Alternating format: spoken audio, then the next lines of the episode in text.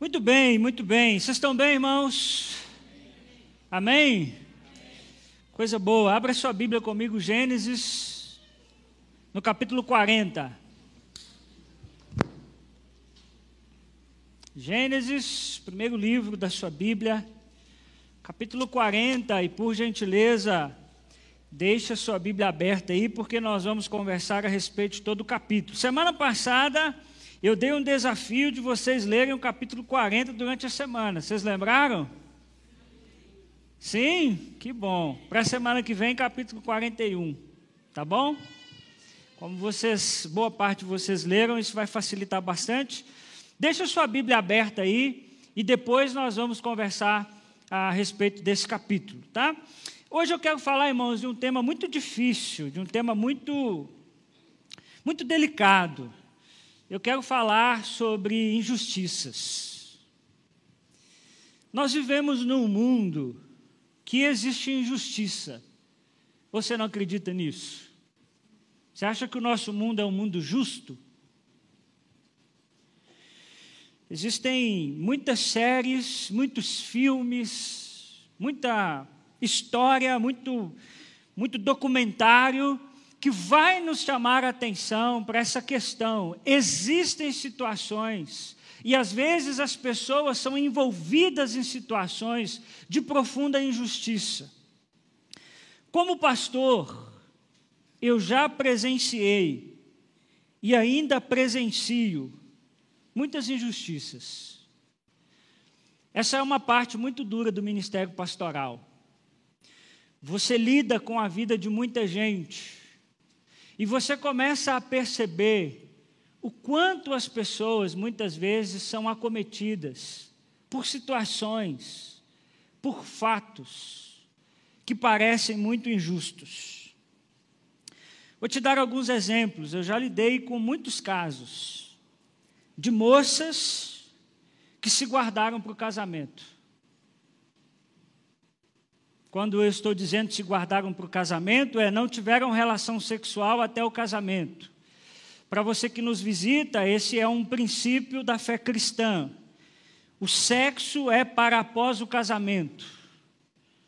O sexo não é um ídolo como é para a nossa geração, mas é uma relação que deve ser desfrutada dentro de uma relação de responsabilidade e de afetividade com o outro. Então eu já lidei com muitas moças que se guardaram a vida inteira, fizeram curso de noivos, fez todo o protocolo, tudo que você imaginar. Mas meses depois que elas se casaram, elas viram dentro de casa um monstro.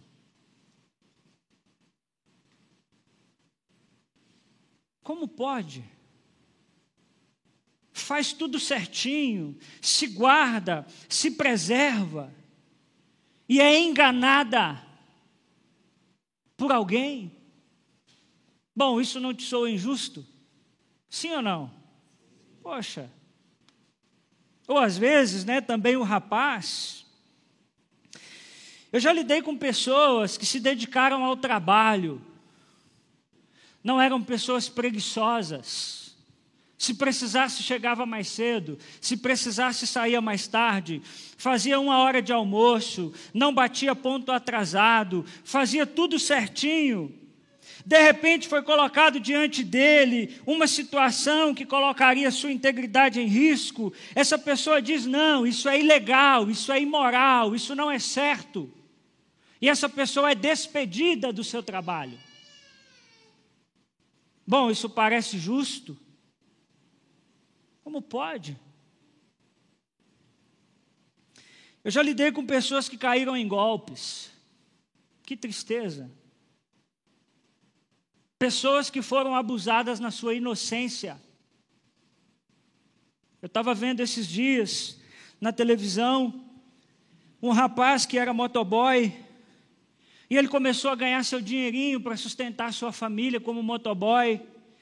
E aí ele se viu diante de uma oportunidade de adquirir um, um veículo maior, um carro, para que ele pudesse fazer mais entregas.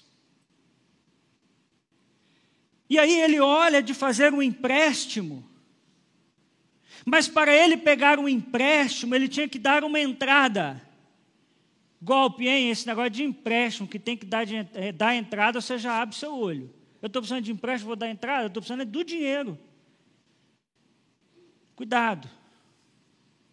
Ele pega a sua moto, vende o seu único meio de trabalho, para sustentar não sei quantos filhos, vende para dar de entrada no empréstimo, adivinha o que ele descobre depois? Que era um golpe. Bom, como é que trabalha agora? Você está cansado de ver por aí pessoas que caem em golpes, coisas injustas. Cansei de ver pessoas que foram vítimas de armações e mentiras Gente que se comunou com a outra para inventar uma mentira a respeito de outro. Eu já ouvi histórias de pastores que saíram de férias. E quando eles voltaram das férias, ele volta com a sua família. E a sua mudança está literalmente no caminhão. Já pensou? injustiças. Quer ver um negócio, irmãos, que corta o meu coração como pastor? Pessoas que desejam a maternidade e não conseguem. Pensa no negócio que acaba comigo. Pessoas que recorrem aos mais diversos tratamentos. E elas oram, e elas buscam, e elas pedem mas não conseguem. E outros conseguem, o que, que eles fazem com os meninos? Abandonam os meninos. Você fala, gente, não tem lógica.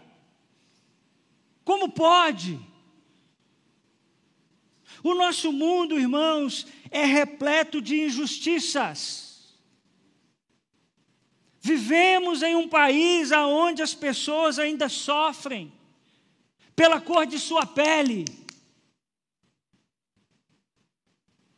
onde elas são marginalizadas e discriminadas e desconfiadas, muitas vezes, quando entram em recintos simplesmente pela cor que possuem. Que país é esse? Que loucura é essa? Injustiças. Irmãos, existe uma face da nossa vida que nos soa como injusta e que nós não conseguimos compreender.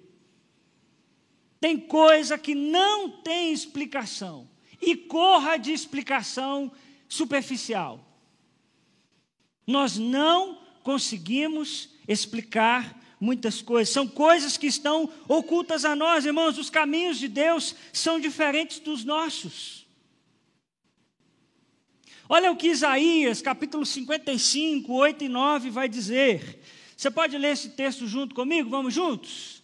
pois os meus pensamentos não são os pensamentos de vocês, nem os seus caminhos são os meus caminhos, declara o Senhor. Assim como os céus são mais altos do que a terra, também os meus caminhos são mais altos que os seus caminhos, e os meus pensamentos mais altos do que os seus pensamentos. Interessante esse texto. Um texto que muitas vezes é usado só para bênção. Não, irmão, que os pensamentos de Deus são mais altos que os seus, os caminhos que Deus quer te levar são mais altos que os seus caminhos, mas existe algo no texto que nós não podemos esquecer, que é o seguinte: Deus pensa diferente do que a gente pensa. Os pensamentos de Deus são diferentes do nosso pensamento. Não é isso que está escrito ali? Então, é difícil às vezes lidar com isso, porque o caminho de Deus às vezes é diferente do nosso caminho. É o que eu gostaria, mas não é possível. É o meu desejo, mas não é possível. E aliado a isso, Provérbios 14, 11 vai dizer uma coisa muito interessante. Há caminho que parece o que, gente? Certo ao homem, mas no final conduz à morte. Então, os caminhos de Deus são diferentes dos nossos, mas os nossos também são diferentes de Deus.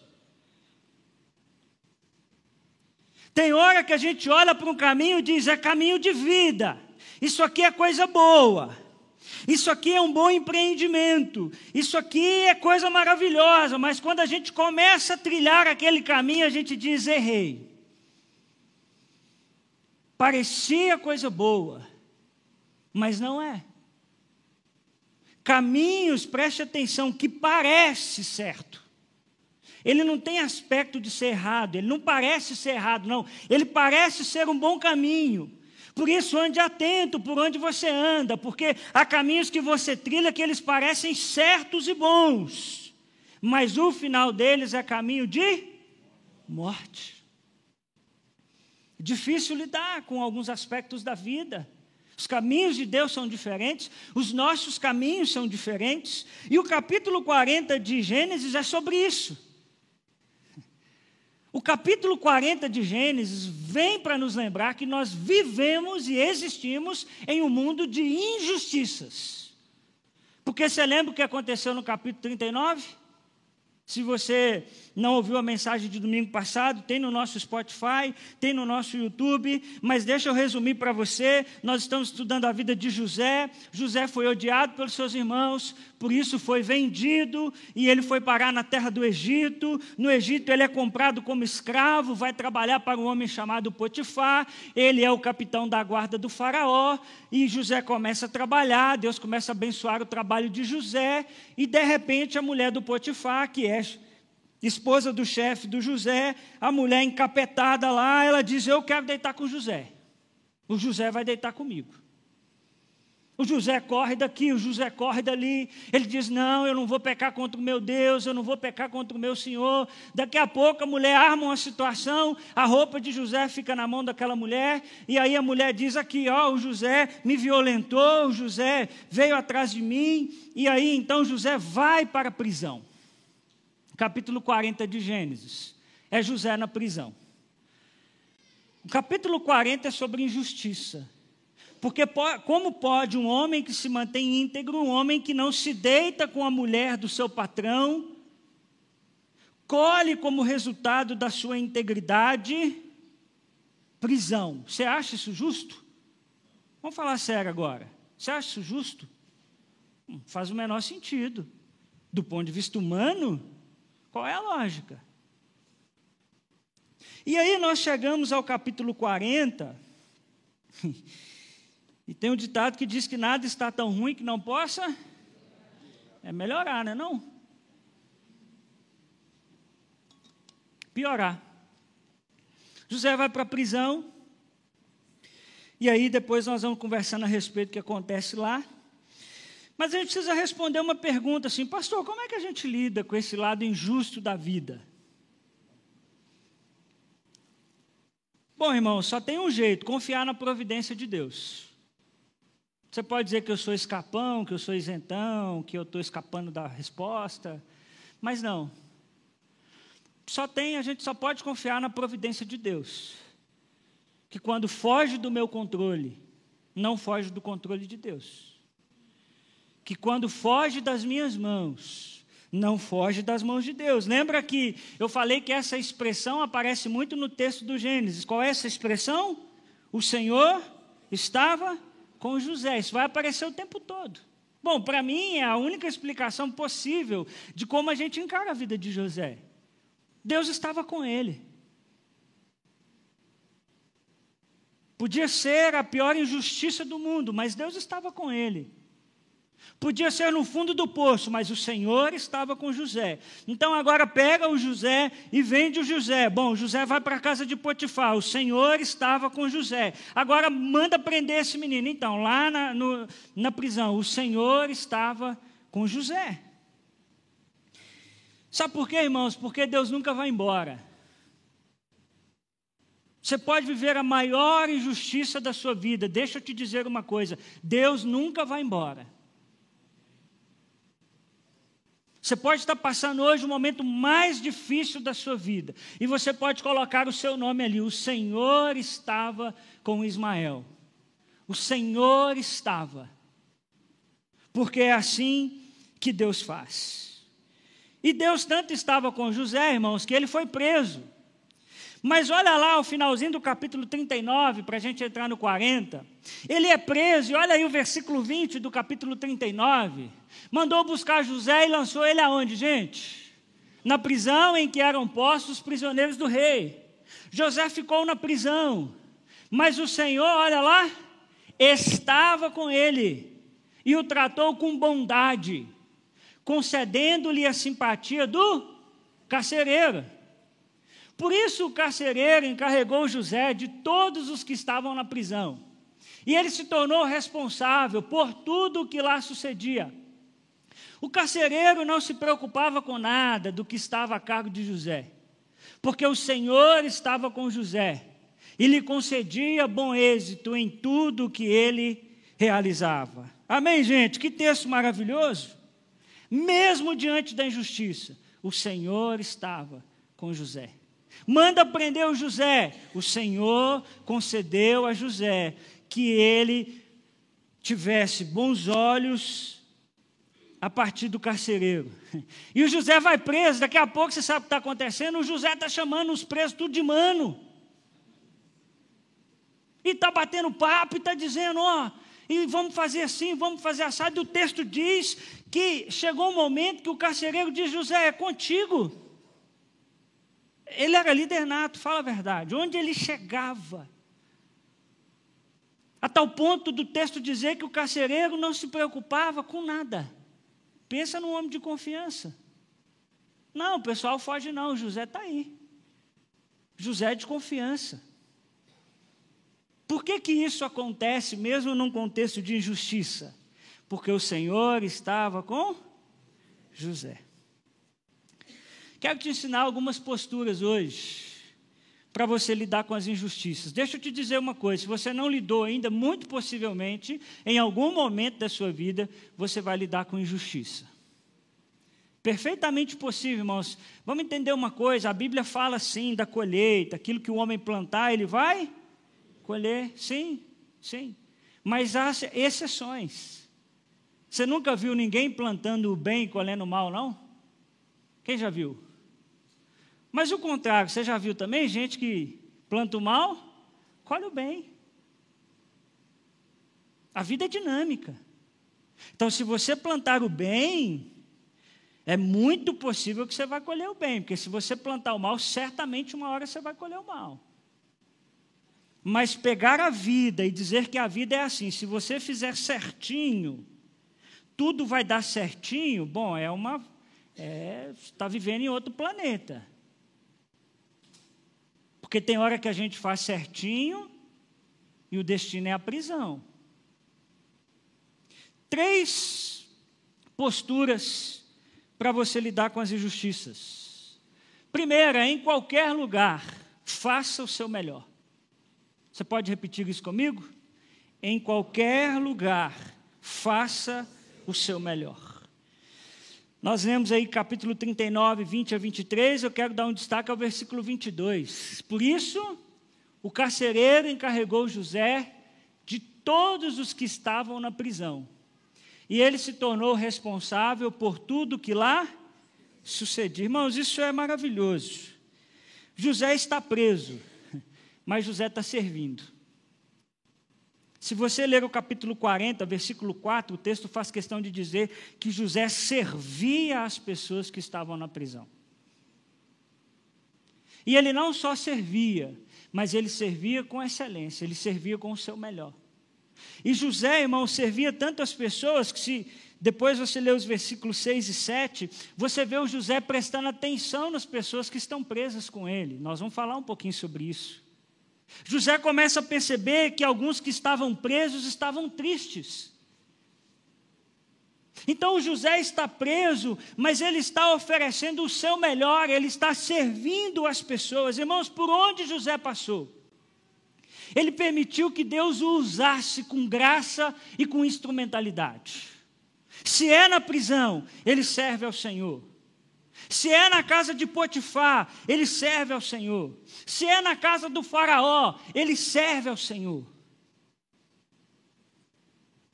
José não ficava reclamando. José não se deixava vencer pelo abatimento. José não foi hostil à vida, começou a culpar o governo, começou a culpar todo mundo. Não, José, onde está, entendia que a sua vida estava nas mãos de Deus. Meu irmão, a sua vida está nas mãos de Deus.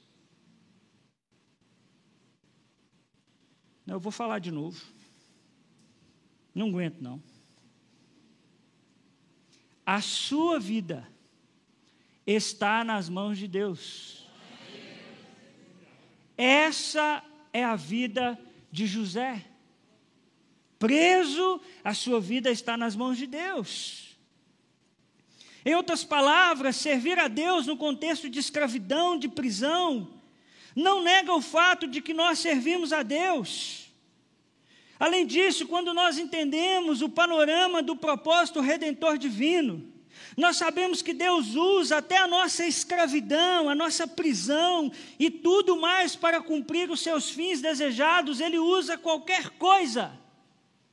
A grande questão, irmãos, é se nós estamos atentos para sermos usados por Deus. O José você podia fazer o que quiser com ele, você ia achar ele servindo pessoas e servindo a Deus. Paulo é um exemplo disso. Impossível a gente não falar de prisão e lembrar do apóstolo Paulo, que preso injustamente, em Filipenses 1, 12 a 14, olha o que ele diz.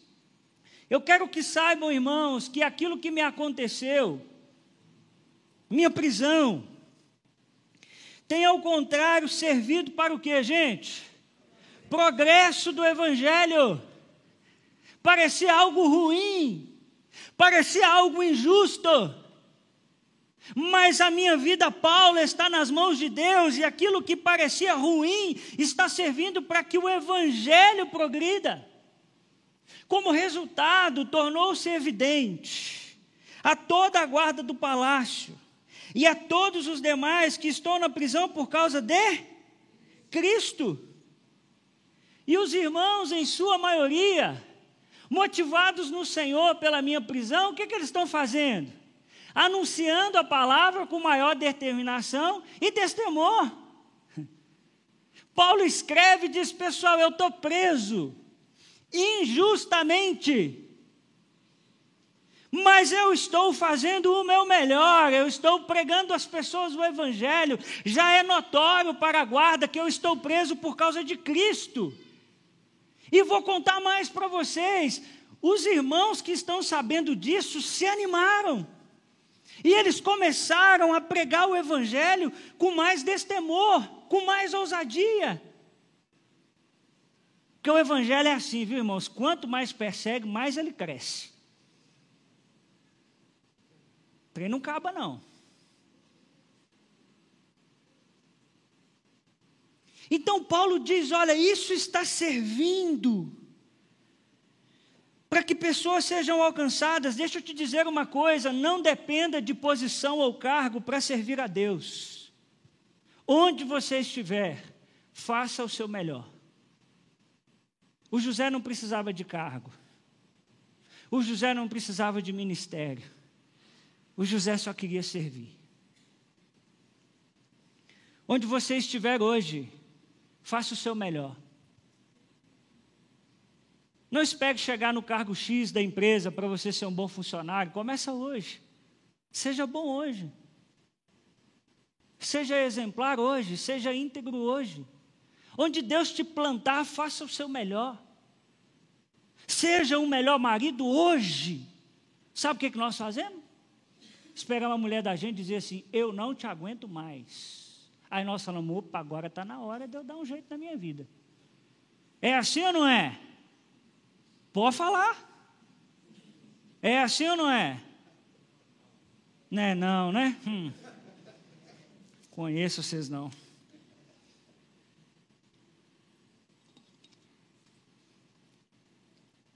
Então a gente espera o casamento entrar em colapso para a gente ser um parceiro melhor, uma parceira melhor. Por que, que não começou hoje? Onde Deus te plantar, faça o seu melhor. Sabe por quê, irmãos? Porque nós temos que resgatar uma coisa: a nossa vida está nas mãos de Deus. Ou nós acreditamos nisso, irmãos, ou a vida perde sentido. Você não trabalha para o seu patrão, você tem que entender isso. Quando você trabalha, você está trabalhando para Deus. Quando você serve a sua esposa, você não está servindo só a sua esposa, você está servindo a Deus. Quando você serve o seu marido, você está servindo a Deus. Então, onde Deus te plantou, faça o seu melhor. O José não precisa do palácio para fazer o seu melhor, na prisão ele faz o seu melhor.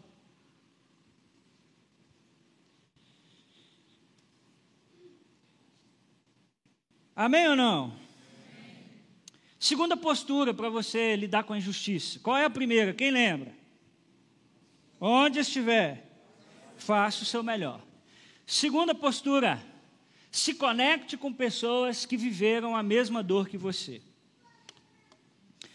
Olha que interessante, capítulo 40, ah, versículos 2 e 3. O faraó irou-se com os dois oficiais, o chefe dos copeiros e o chefe de quem? Dos padeiros. E mandou prendê-los na casa do capitão da guarda, na prisão em que José estava. Muito interessante, irmãos, que quando José ele chega à prisão, ele conhece lá duas pessoas. Tinham mais duas pessoas que haviam sido presas também. Quem são as duas pessoas? Você acha elas no texto ali? Primeiro é quem? O chefe dos copeiros. Chefe dos copeiros é uma posição muito importante. Porque os copeiros eram responsáveis por provar a bebida e a comida que o faraó ia comer. Bom, o faraó, irmãos, ele não saía pelas ruas assim dando bobeira, né? Tinha muita gente querendo matar faraó. Tinham inimigos, nós estamos falando de um contexto de conquista de território. Então, o cara tem toda uma estrutura ali que blinda ele de alguma forma. Bom, se ele errar nos funcionários que ele tem, o pessoal mata ele, porque bota um chumbinho lá, bota um negócio na comida do faraó, mata o faraó. Então, essas posições são posições de muita confiança. Porque o copeiro-chefe, ele tinha que provar tudo antes do faraó comer. Então, se tivesse alguma coisa envenenada, ele morria e o faraó ficava vivo. E se ele quisesse matar o faraó, ele matava facinho. Ele colocava um negocinho ali na comida do faraó e está tudo certo. Então, veja que é um cargo de muita confiança, não é? Se você fosse o faraó, você colocava qualquer um para ser difícil, não é não? Eu acho que eu colocava só minha mãe, minha mulher. Eu acho que uma pessoa fora assim, o faraó correu risco demais, mas tá bom. Colocou lá. E tinha também o padeiro. O chefe dos copeiros, irmãos, o Neemias era, lembra do Neemias? Essa era a função do Neemias. O Neemias provava essas refeições para que ela não envenenasse o seu superior, né? Bom, alguma coisa aconteceu, porque o copeiro-chefe, ele foi parar na prisão. O chefe desses copeiros foi parar na prisão, né? Por algum motivo, ele fez alguma coisa que o faraó não gostou, e o faraó é, mandou prendê-lo. E fez isso também com o padeiro. O padeiro também era responsável por fazer algum, alguns tipos de alimento. Bom, possivelmente é algum problema relacionado à comida, não deve ser? Os dois né, estão relacionados à questão de comida. Fato é que os dois vão parar na prisão. E algo muito interessante, irmãos, que os dois foram para a mesma cela que José. Eu penso que aqui tem um princípio para nós lidarmos com a injustiça. Se a gente quiser lidar com as injustiças, nós vamos ter que nos conectar com pessoas que viveram a mesma dor que a nossa. É muito interessante que Deus agora cruza histórias e caminhos. Aqueles homens vão parar na mesma cela que José. Eu quero te ensinar uma coisa hoje: Deus cruza caminhos. Eu não tenho dúvidas disso. Quando a gente está passando por um momento difícil, Deus coloca pessoas na nossa vida para nos abençoar. E você sabe o que é mais interessante? Geralmente são pessoas que já viveram ou estão vivendo a mesma dor do que a gente. Essa semana eu estava conversando com alguém que me disse, pastor, um tempo atrás eu estava ajudando uma pessoa e essa pessoa estava passando uma dificuldade muito grande em casa. Comecei a ajudar essa pessoa. Você acredita que daqui a pouco eu comecei a viver o mesmo problema dentro da minha casa e aquela outra pessoa que me ajudou, porque as nossas histórias se conectaram. Eu disse: Não, eu acredito nisso, porque Deus cruza caminhos. Você já viu um amigo que esbarra no seu caminho? Tem, ó, anos. Mas na hora que você mais precisa, ele cruza o seu caminho. Você diz: Como é que pode uma coisa dessa? Então, Pode porque Deus cruza caminhos, Deus cruza histórias. Deus cruza as nossas dores, as nossas angústias, para que nós possamos ajudar uns aos outros. Preste atenção nas pessoas que viveram ou vivem a mesma dor que você e caminhem perto dessas pessoas. Vou falar de novo. Preste atenção nas pessoas que já viveram ou estão vivendo a mesma crise que você está vivendo. Por quê? Porque Deus cruza caminhos. E aquela pessoa que às vezes está vivendo o mesmo problema que você está vivendo, pode te ajudar porque ela sabe o que você está passando.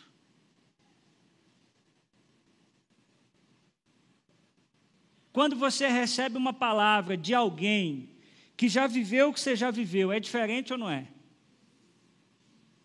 Você sabe que aquela pessoa já enfrentou aquilo. É diferente. Porque tem dor que só quem viveu já passou. Tem dor que só quem já experimentou. Tem dores que a gente imagina como seja. Bom, perder alguém muito querido. Bom, eu imagino como é essa dor. Mas você viver essa dor é outra história. É outra história. Então é interessante que Deus cruza o caminho daqueles dois homens com o caminho de José, e penso que é assim que Deus faz conosco. Então se conecte com pessoas que vivem a mesma dor que você, peça ajuda, ore com essas pessoas, pergunte como é que você viveu isso, como é que você venceu essa luta, como é que você saiu desse buraco, eu também preciso dessa ajuda. É muito interessante que o texto vai dizer no capítulo 40 que teve um certo dia que José percebe que os seus companheiros de cela estão tristes. Vocês viram isso no texto? Quem leu o texto? O José percebe que os dois estão tristes. Note, o José que deveria estar triste porque ele foi injustiçado, tem a sensibilidade de perceber que os outros dois estão tristes. E o José poderia virar para aqueles homens e dizer: Vocês estão tristes com isso?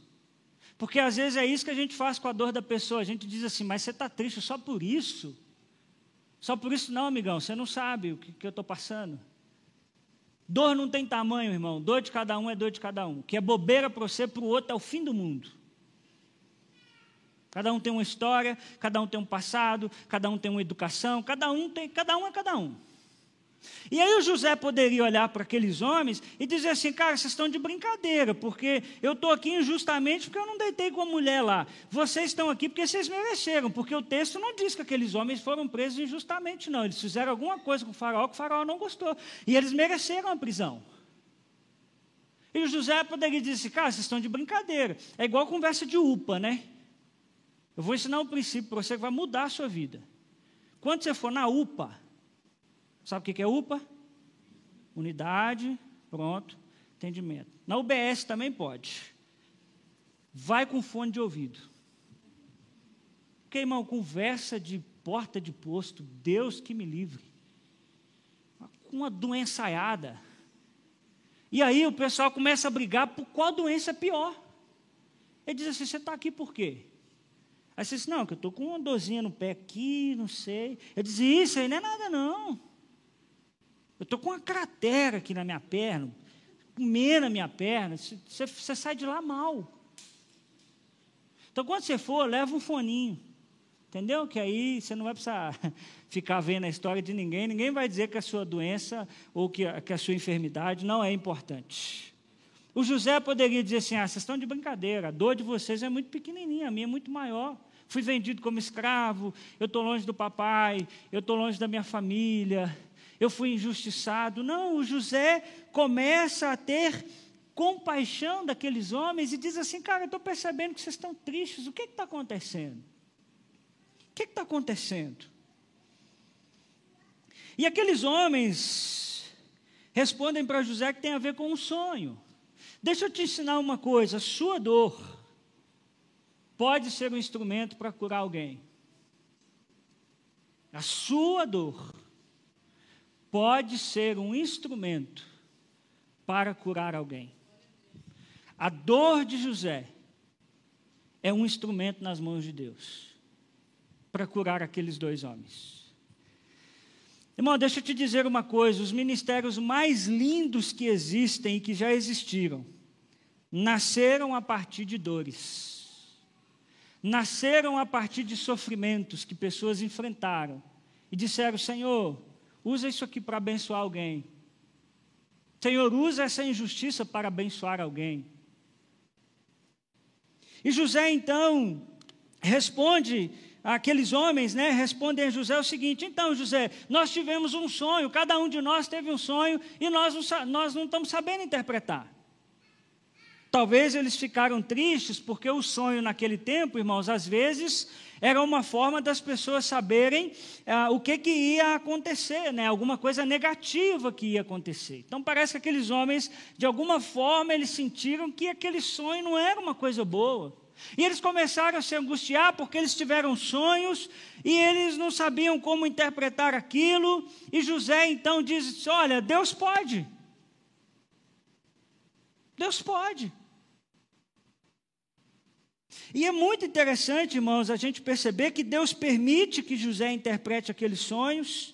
E o significado do sonho é, é o seguinte: em três dias, o copeiro-chefe voltaria a servir Faraó, e em três dias, o padeiro seria morto. E já pensou uma revelação de um sonho bom desse para você, hein? Não, isso aqui é o seguinte: daqui três dias você morre.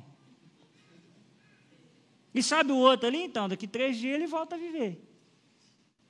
José revela isso. E aí, dos versículos 20 a 23 do capítulo 40, nos é relatado que tem o aniversário de Faraó. E aí, no aniversário de Faraó, ele decide restabelecer um e matar o outro. E aí, ele colocou o, o copeiro-chefe para voltar a servir no palácio, e o padeiro foi executado, se cumprindo assim ah, os sonhos que eles tiveram e que José interpretou. Irmãos, conecte-se com pessoas que estão vivendo o mesmo dilema que você. Está passando um momento difícil na sua vida? Tenta se conectar com pessoas que estão enfrentando ou que já enfrentaram o mesmo problema, porque certamente elas podem abençoar a sua vida. Amém, gente? Vocês estão aí? Dá para ir mais uma postura? Terceira postura para lidar com as injustiças continue caminhando. Versículo 14. Quando tudo estiver indo bem com você, lembre-se de mim seja bondoso comigo, e fale de mim para Faraó, e tire-me dessa prisão. Ô, gente, o José de bobo não tinha nada. O José interpretou o sonho e aí ele sabia que o copeiro-chefe ia viver, e ele disse assim: então, na, na hora que você chegar lá no faraó, você bate um cartão lá para mim. Diz para o faraó que eu estou preso, estou preso injustamente. Vê o que você consegue fazer lá, eu preciso sair dessa prisão, eu estou preso injustamente. E aí, olha o que acontece, o versículo 23. O chefe dos copeiros, porém, fez o quê? Não se lembrou de José, ao contrário, esqueceu-se dele. Você nunca viveu isso, não, né? Você ajudou alguém, ajudou, ajudou, ajudou, ajudou. Na hora que você precisou, sumiu. Nunca mais viu. Bom, isso aconteceu com José. Então, lembra de mim, hein? Talvez ele tenha dito: Não, José, deixa comigo, com certeza. Nós somos brother, que negócio todo. É conversa de cela, né, irmãos? Não é um negócio assim, excelentíssimo, Senhor, né? Então, não, pode deixar que eu vou lembrar. Bom, o texto diz que ele não se lembrou. O capítulo 41, versículo 1, nos diz que ele se esqueceu por José por dois anos. E dois anos, o texto faz questão de dizer que dois anos completos. Não foi um ano e seis meses, um ano e oito meses. Dois anos. Então, em vez dele ser lembrado e recompensado, José fica esquecido por mais dois anos. E aí, irmãos, é fácil a gente relevar isso, né, diante de tanta coisa que José viveu. Mas pensa comigo, durante os outros dois anos, o José continuou enfurnado naquela cela. Oi, irmãos, foi difícil o distanciamento social? Aquele período que a gente não podia sair para nada. Agora você pensa isso dois anos. Você vê o solzinho só pela gretinha da janela. Você não sai para absolutamente nada. Você pode ficar doido, você pode fazer o que você quiser. Então o copeiro rei volta para o palácio com as boas comidas. E o José? O José fica esquecido dois anos na prisão. José permanece. Eu fico pensando, gente, o que será que José pensou, hein? O que, que você pensaria? Pensa aí, se fosse você, o que, que você pensaria? Esse homem notável, repetidamente vitimado, continuou a aguardar, a confiar, a esperar e apoiar-se em Deus. O texto não diz, mas eu não tenho dúvidas, que José continuou servindo a Deus e as pessoas, porque estava na alma de José. Isso fazia parte da vida de José. Certamente José permaneceu servindo com o seu melhor. José sabia que em meio a tudo isso, Deus não havia o abandonado. Irmão, no dia difícil, continue confiando em Deus. Nós temos duas escolhas diante da noite escura da alma: ou nós podemos ficar desiludidos e amargos, reclamando da vida, reclamando de todos, ou nós podemos encarar as dificuldades como mais uma oportunidade de colocar a nossa esperança e confiança no Deus vivo. Porque tem situações, irmãos, que nós só temos isso, ou nós confiamos em Deus, ou nós sucumbimos. Deixa eu te dizer uma coisa: tempo de crise é tempo de confiar. Amém? Mas deixa eu te dizer uma coisa: tempo de crise é tempo de caminhar. A crise não pode tirar a essência do nosso coração. José poderia dizer: agora fui abandonado mais uma vez, não faço mais nada.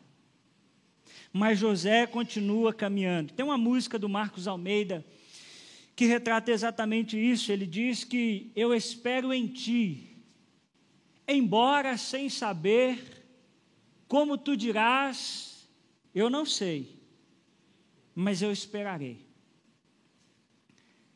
Onde ele diz que esperar é caminhar. É assim que a gente lida com as injustiças. A gente espera, mas a gente caminha. A gente sofre, mas a gente continua servindo. A gente sofre, mas nós não paramos a nossa caminhada.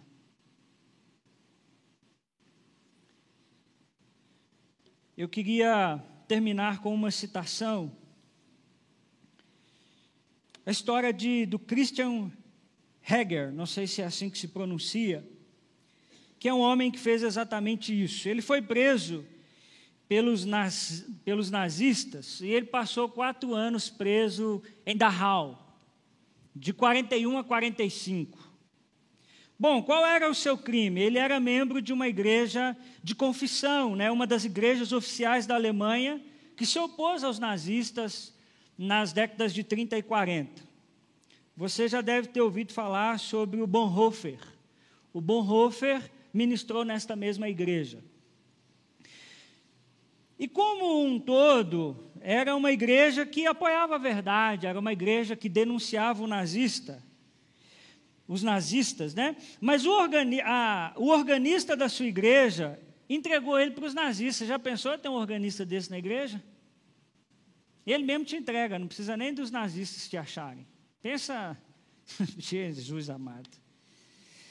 E ele foi enviado para muito longe e ele passou os próximos quatro anos no infame, conto, no, no, no infame campo de concentração de Dachau, fora de Munique. E aí o Philip Yancey, talvez você já deva ter, ter ouvido falar desse autor, escreveu um livro lindo chamado Maravilhosa Graça. Se você gosta de ler, está é, tá no meu top 5, um dos melhores livros que eu já li na minha vida, Maravilhosa Graça. E em um dos seus livros, o Philip conta a história do Christian. E olha o que ele diz. Ele diz assim: o Christian conta as histórias de horror se você pedir, mas ele jamais se deterá nelas. Continuará compartilhando a sua fé. Como em Dachau foi visitado por um Deus que ama. E aí agora uma citação do Christian. O Nietzsche disse que o homem pode suportar a tortura se souber a razão de sua vida. Presta atenção, hein? Nietzsche disse que o homem pode suportar a tortura se souber a razão da sua vida. Mas aqui em Dachau, eu aprendi algo muito maior. Aprendi a conhecer o quem, aquele que dá razão da minha vida. Ele foi poderoso para sustentar-me e tem poder para continuar sustentando-me. Louvado seja o Senhor. Em meio às injustiças, continue caminhando, porque Deus está cuidando de você. Três coisas para você refletir, praticar. Como você pode dar o seu melhor hoje? O que pode ser ajustado na sua casa? É hoje. Começar hoje. Não permita que sua família entre em crise para você acordar. Não permita que o seu trabalho entre em crise para você acordar. O que você pode, onde você pode dar o seu melhor hoje? Você pode ser um marido melhor, começa hoje. Você pode ser uma esposa melhor, comece hoje. Segunda coisa, conecte-se essa semana com pessoas que estão vivendo os mesmos dilemas que você. Tente encontrar pontos em comum. Tente, tente encontrar pessoas que estão vivendo a mesma dor que você. Converse com essas pessoas. Pergunte como elas viveram a crise, como elas enfrentaram tudo isso. E terceiro, decida não desistir, apesar das injustiças. Ô irmão, caminhar. É para frente que se olha. É para frente que se olha. Não seja refém das injustiças. Mas enquanto você espera, caminhe. Permita que Deus cure seu coração nessa noite. Permita que Deus cure as injustiças do seu coração nessa noite. Amém ou não? Amém. Nós vamos terminar cantando nessa noite. O Ailon vai nos abençoar com uma canção que eu citei aqui hoje do Marcos Almeida que diz que esperar é caminhar. Deus está chamando pessoas nessa noite para caminhar. Para, apesar das injustiças, não desistirem. Permita que Deus cure o seu coração nessa noite. Diga, Senhor, sabe isso aqui que eu vivi, que dói tanto, doeu tanto. Então eu preciso que o Senhor use isso para abençoar outras pessoas. Vocês estão entendendo o que eu estou falando, gente? Senhor, essa dor que eu estou enfrentando, ou que eu já enfrentei, eu preciso que o Senhor use ela de alguma forma para abençoar alguém. Senhor, eu preciso mesmo diante desse momento difícil, encontrar no Senhor forças para caminhar. Eu estou falando com gente hoje que talvez está orando e não percebe Deus respondendo. Com pessoas que estão clamando por um momento de dificuldade, por uma dor, mas que talvez estão se sentindo sozinhos, sozinhas. Eu estou falando com pessoas nessa noite que talvez foram vítimas de uma injustiça, te traíram, traíram a sua confiança traíram a sua lealdade, armaram para você. Mas Deus te chama nessa noite, a enquanto você não o percebe, que você caminhe, que você não desista, como fez José. Permita que essa canção fale ao seu coração. Permita que, enquanto o Ailon canta essa canção, o Espírito te cure você crê que Ele pode fazer isso? Vamos fazer isso em nome de Jesus.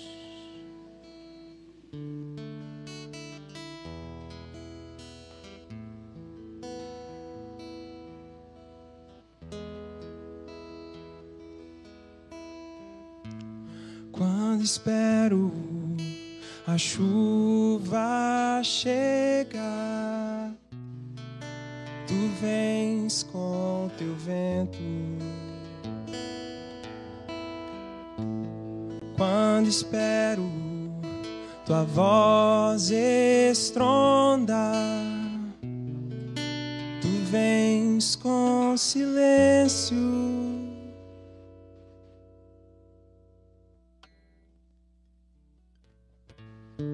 E eu espero em ti.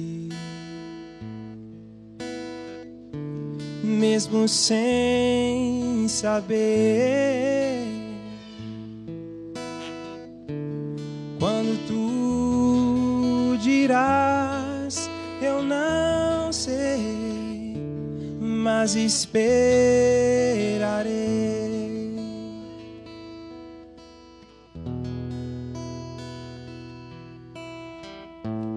Quando espero mar se abre, vejo meus pés sobre as águas. Quando espero que o fogo arder, ouço uma brisa suave. E eu espero em ti. Mesmo sem saber. Quando tu dirás, eu não sei, mas esperarei.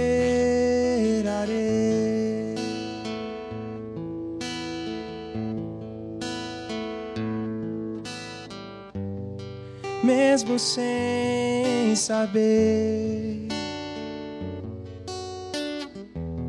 Quando tu dirás. Dentro de mim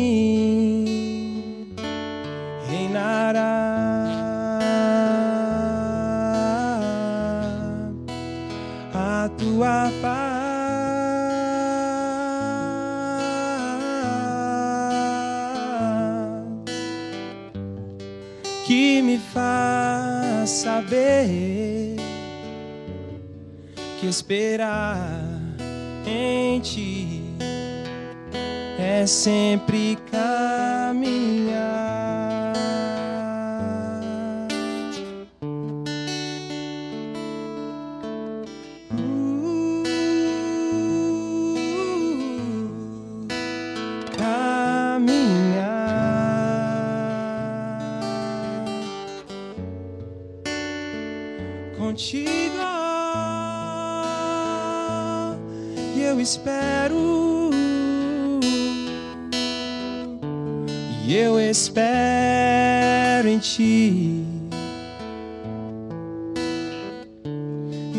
Sem saber.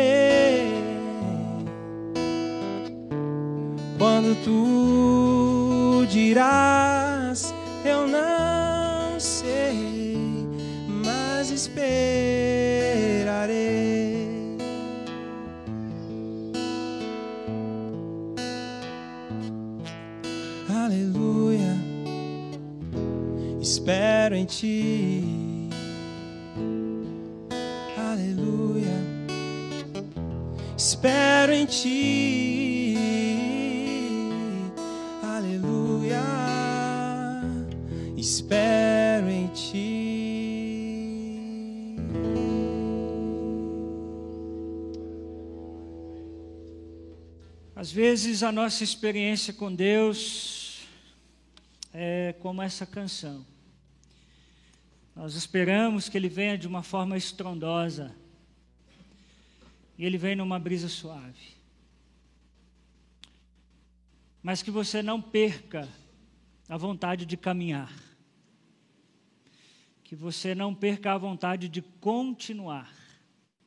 Mesmo diante das injustiças. Feche os seus olhos, abaixe a sua cabeça. Deus, nós agradecemos pela tua palavra nessa noite. E te pedimos, ó Deus, que o Senhor nos ajude a praticá-la. Que o Senhor, ó Deus, nos ajude a confiar em Ti. Que o Senhor nos ajude, ó Deus, mesmo quando a gente não perceber o Senhor, mesmo quando a gente orar e não ter a resposta, mesmo quando, ó Deus, a gente passa pela experiência de orar e parecer que a nossa oração não passa do teto do nosso quarto, ó Deus, que a gente tenha a coragem de continuar, que a gente tenha a coragem de marchar. Como foi, Senhor, muitas vezes na vida de José, um aparente abandono, um aparente esquecimento, coisas que não fazem sentido, coisas que não têm lógica. Mas que o Senhor nos ajude, Deus, em nome de Jesus, a entender que o Senhor estava conosco e que o Senhor está conosco. Que o Senhor não nos abandona, que Tu és o Deus Emanuel, o Deus presente em todo o tempo. Senhor, aqueles meus irmãos que têm passado um momento de angústia, Conecta ele, Senhor, com outras pessoas. Cruze caminhos, Senhor. Coloque pessoas para abençoar, para orar, para ajudar. E nos ajuda, Senhor, a permanecermos firmes para a honra, glória e louvor do teu nome, no nome de Jesus. Amém.